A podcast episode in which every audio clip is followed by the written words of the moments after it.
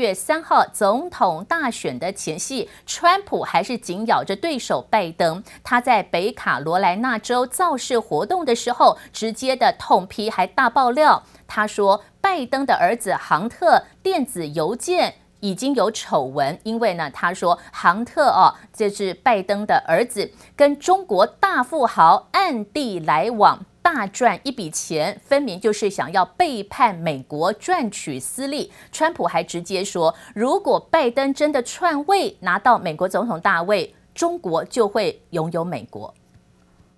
How do you lose to a guy like this?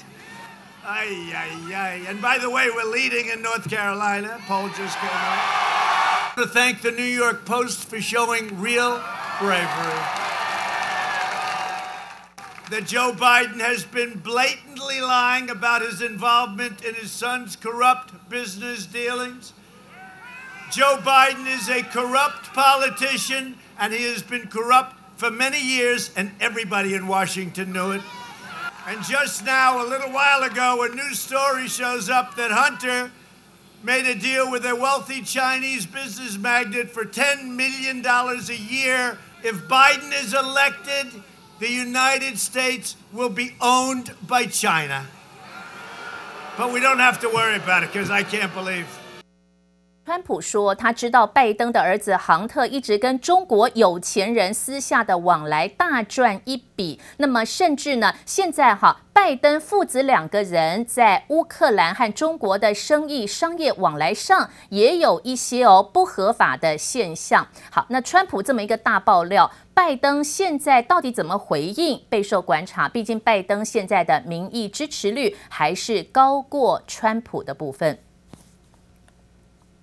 那美国参议院的司法委员会现在要讨论一个重点，就是下周二二十号会表决，到底要不要传唤推特的执行长到国会来说明哦？为什么推特的执行长他曾经有一个命令，就是不准来转贴拜登在这个所谓的生意往来到底有没有利益冲突？那有一个文章是爆料拜登有私下做生意。不合法的现象，那么很多人就转发这个文章，分享文章，可是竟然推特的高层就限制这一篇对拜登不利的文章来转发。那现在美国的司法调查就要来讨论，到底要不要传唤推特执行长？他似乎有干预自由发言的现象。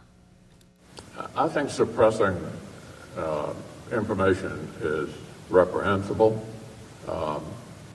Whether whether one approves of the information or not, if you selectively suppress information, that's censorship. And, um, you know, in, in, this country, we've always advocated uh, a competition of ideas. All the ideas aren't necessarily good, but you debate them out, but you don't deny people access. So I think what they're doing is reprehensible. 因为推特呢是限制哦，对于拜登不利的文章来转发，那美国的国会就认为这个举动其实是所谓不合法的现象，是不是推特被拜登派系给收买了？那到底要不要传唤推特的高层或者脸书的高层呢？那么即将在下周二国会再度的讨论，需要做表决才可以决定到底要不要传唤社群网站的高层到国会说明。现在民主党派系包含了拜登，还有副总统候选人贺锦丽，现在的民意支持率还是领先了川普。但是呢，呃，贺锦丽啊，就是副总统的候选人，他的幕僚有两位竟然也确诊了新冠的疫情，所以贺锦丽现在已经是暂停了最近的竞选活动。川普跟他的太太梅兰妮亚都曾经染疫，现在已经好了。他们的儿子哦，现在十四岁的拜伦也曾经染疫，而且还是无症状的染疫，没有发烧，没有咳嗽，竟然曾经检验出阳性有确诊。那尽管川普说现在小儿子身体已经好了，已经恢复了，那么但是呢，大家都还在看全美国到底可不可以防范疫情呢？尽管前一天财政部长梅努钦说跟国会没有。办法达成共识，想要国会点头答应给一笔两兆美元左右的纾困金很难。尽管表面上是说不太容易过关，但是程序上，今天财政部长跟众议院议长还是会先再度协商。I have been very open to having a, a single standalone bill for the airlines or part of a bigger bill, but there is no standalone bill without a bigger bill. There is no bill. I suspect that they don't want to give the president a win three weeks before the election, but they are holding up relief to hardworking Americans. 尽管财政部长说十一月三号大选前国会不会通过纾困金，但是今天还是会有一个小型的协商方案，目前在等候结果。现在的美国期货盘是上扬百分之零点二以上的幅度哦，会不会针对部分中小型的企业或者部分航空公司先给他一笔纾困金呢？前市场也在等候。现在美国的期货盘，科技期货的纳斯达克涨百分之零点二四，标普期则是上扬百分之零点一四的幅度。疫情的影响，今年美国曾经封锁边境，但是现在会不会再度的要封锁边境呢？川普竟然在造势活动当中告诉大家：“嗯，没惊，美国不需要封锁边境，因为还没有这么糟糕。” Right, we're not doing any more lockdowns, and we're doing fine. We had Florida, we had a spike, and the governor did a great job, DeSantis, and We had a spike in Arizona. The governor did a great job.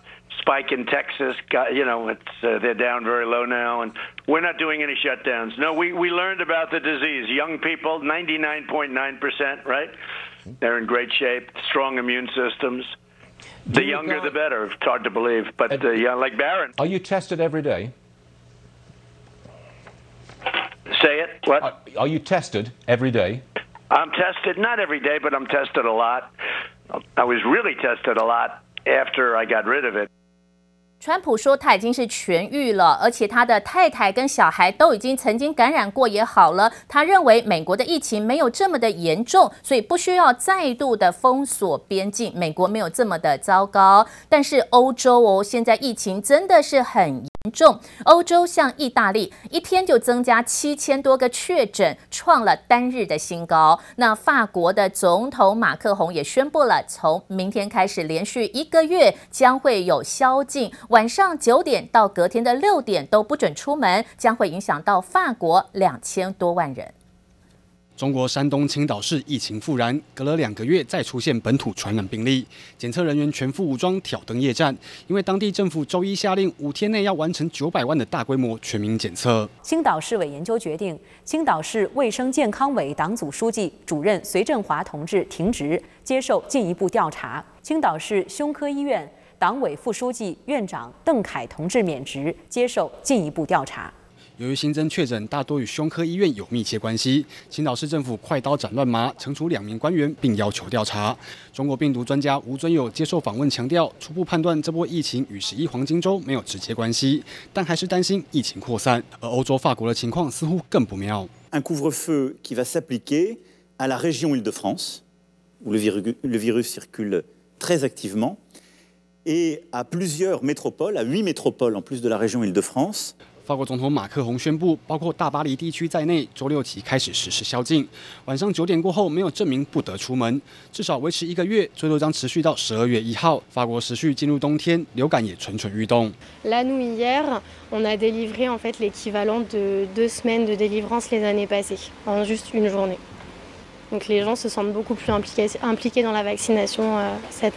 法国药师坦言，接受流感疫苗的民众暴增，新冠疫情让大家更注意健康。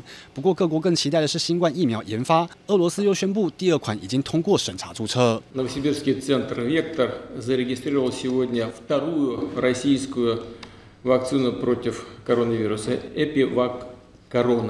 俄罗斯疫苗研发进度超快，八月才领先全球批准第一款疫苗，两个月后又有新疫苗通过官方认可，但只通过第一期以及第二期的临床试验，不像一般流程需要通过三阶段测试，也让外界质疑疫苗的安全性。接力目前一凡综合报道。现在美国跟欧洲还在针对航空业两大巨头哦，就是美国有波音飞机，那欧洲还有 Airbus 空中巴士，两边都是这些国家的获利来源哦。但是现在世界贸易组织 WTO 已经授权给欧盟，可以对美国来索取赔偿，也就是说，欧洲可以要求美国要。加税四十亿美元的相关商品的税制。那么现在，川普总统还威胁，如果欧盟真的敢要求美国要加税，美国一定对欧洲还会展开反制。